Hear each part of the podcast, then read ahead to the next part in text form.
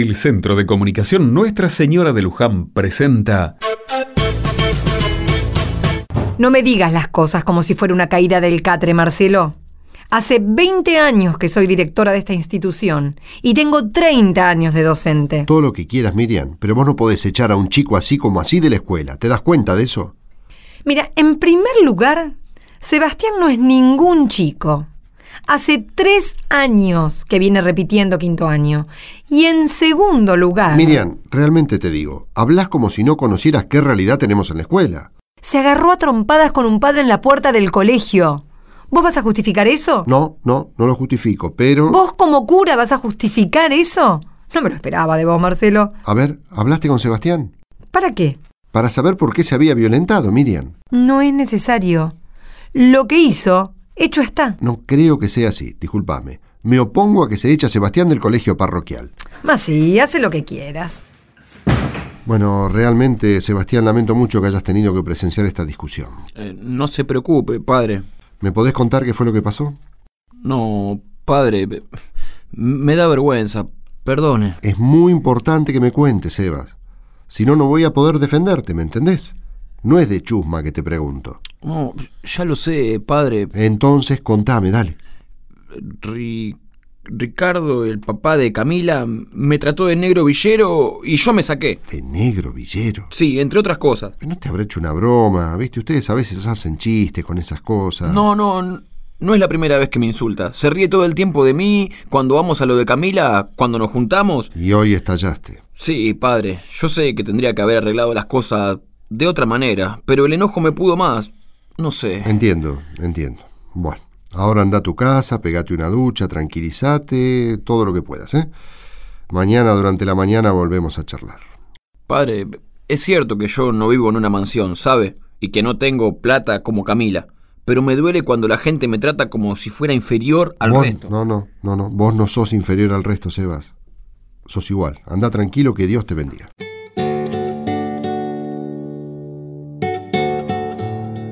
Se acerca el día del Maestro y Jesús, como buen Maestro, tiene muchas pistas e instrucciones para darnos a nosotros, sus discípulos. ¿Nos quedamos escuchando? Esto es un aporte del Centro de Comunicación Nuestra Señora de Luján para el Evangelio de este domingo.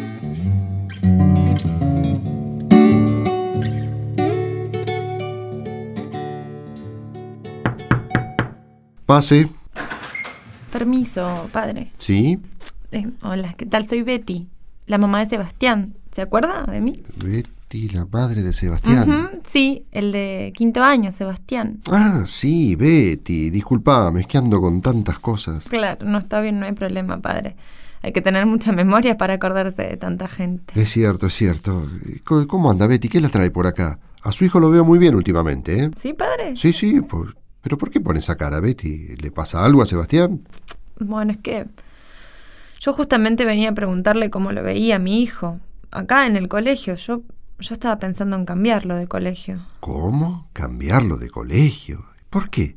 Y no le está yendo muy bien acá. ¿Pero de verdad me dice? ¿Usted dice que no, padre? No, le soy sincero, me sorprende mucho que quiera hacer eso. Pero no entiendo por qué. Y ya le digo, lo veo muy bien, muy integrado a su grupo de amigos. Bueno, un tiro al aire como siempre, pero después de aquella pelea no hubo otro problema. Mm, bueno, me quedo más tranquila entonces. Pero, pero escúcheme, ¿por qué Betty lo quiere cambiar de colegio? Y es que todos los días viene con una mala nota en el cuaderno de comunicaciones, una observación, como dicen los profesores. Y bueno, la verdad es que tampoco anda muy bien con las notas que digamos. Qué raro, qué raro, Betty, porque yo lo veo estupendo al Sebas. ¿No habló con Miriam, con la directora? ¿Quién? ¿Yo? Sí, sí, claro, pero. Pero ella me dice todo lo contrario de lo que está diciendo usted. Dice que le falta disciplina, que le falta estudio, que no sé qué más. Y bueno, yo después voy a preguntarle a mi hijo. Y, y él me dice que no hizo nada malo, que él estudia. ¿Y usted lo ve estudiar? Sí. Bueno, mire, yo trabajo todo el día, ¿vio? Y a la noche, obviamente, que el chico no se va a poner a estudiar. Yo ya no sé qué pensar, padre, mire. Bueno, bueno, déjemelo a mí y no vuelva a pensar en cambiarlo de colegio, que esto se lo soluciono yo. El padre Marcelo supuso enseguida cuál era el problema. Con la espontaneidad que lo caracterizaba, se fue derechito para la dirección.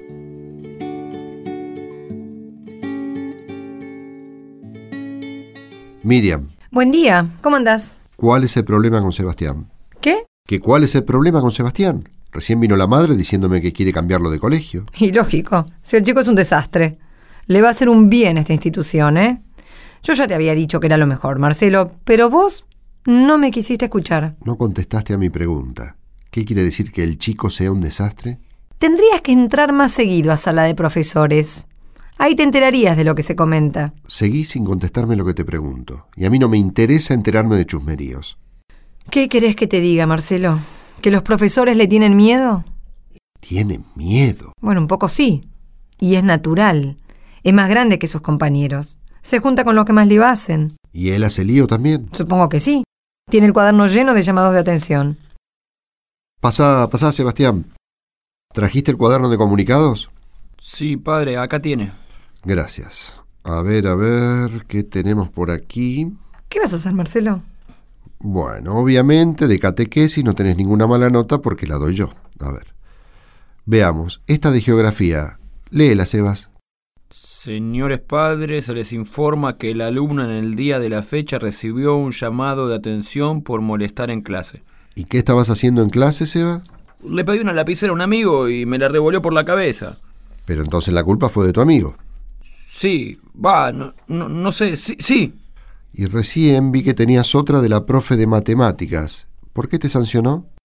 Por levantarme a tirar unos papeles del piso. Por levantarte a tirar unos papeles del piso. Miente.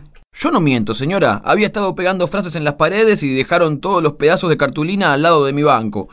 ¿Algún delito más? Bueno, una vez me retaron por mascar chicle dando una lección. Pero no hacía ruidito, ¿eh? La profe de literatura me puso un uno. Está bien, está bien, ya está bien, Sebas. Podés volver a clases. Bueno, permiso.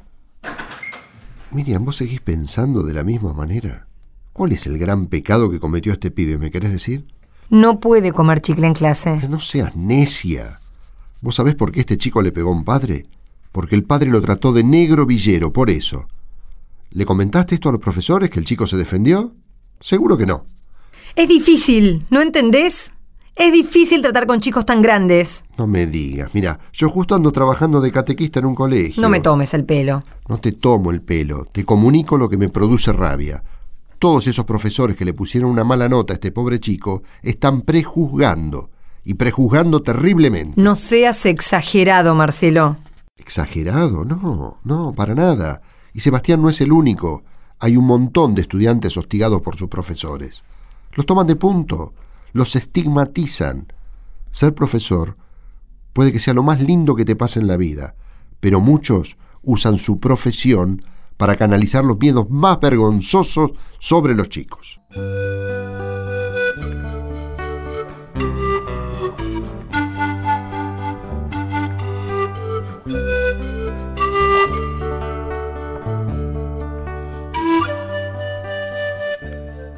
Palabra de Dios para este domingo del Evangelio de San Mateo, capítulo 18, versículos 15 al 20.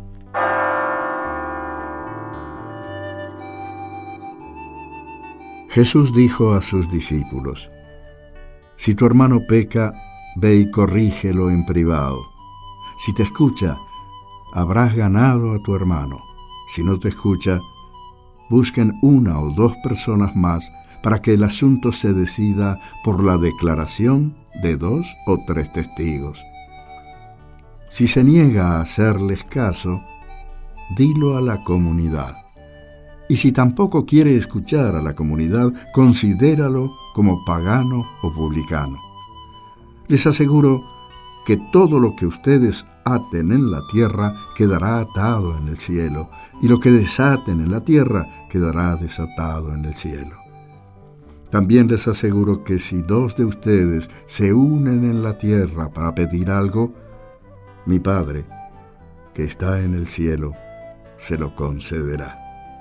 Porque donde hay dos o tres reunidos en mi nombre, yo estoy presente en medio de ellos.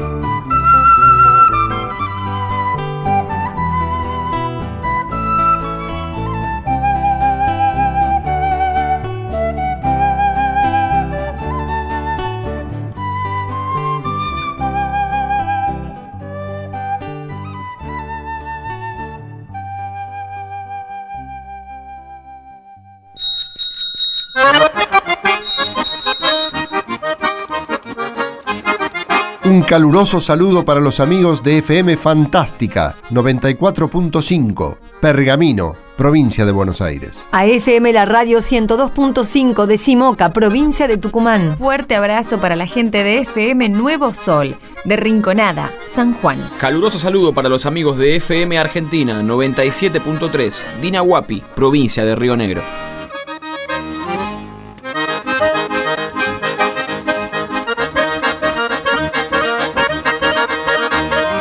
Centro de Comunicación Nuestra Señora de Luján les desea un feliz día a todos los maestros.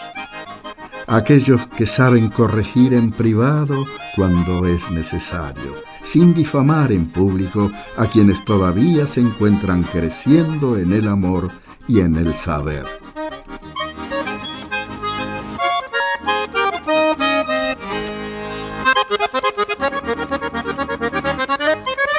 Los esperamos el próximo domingo para pasar otro rato rezando juntos.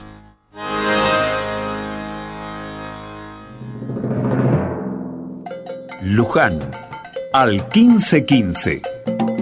Para intenciones o comentarios, mándenos un mensaje de texto. En su celular escriban la palabra Luján. Deje un espacio. Escriba su mensaje y envíelo al 1515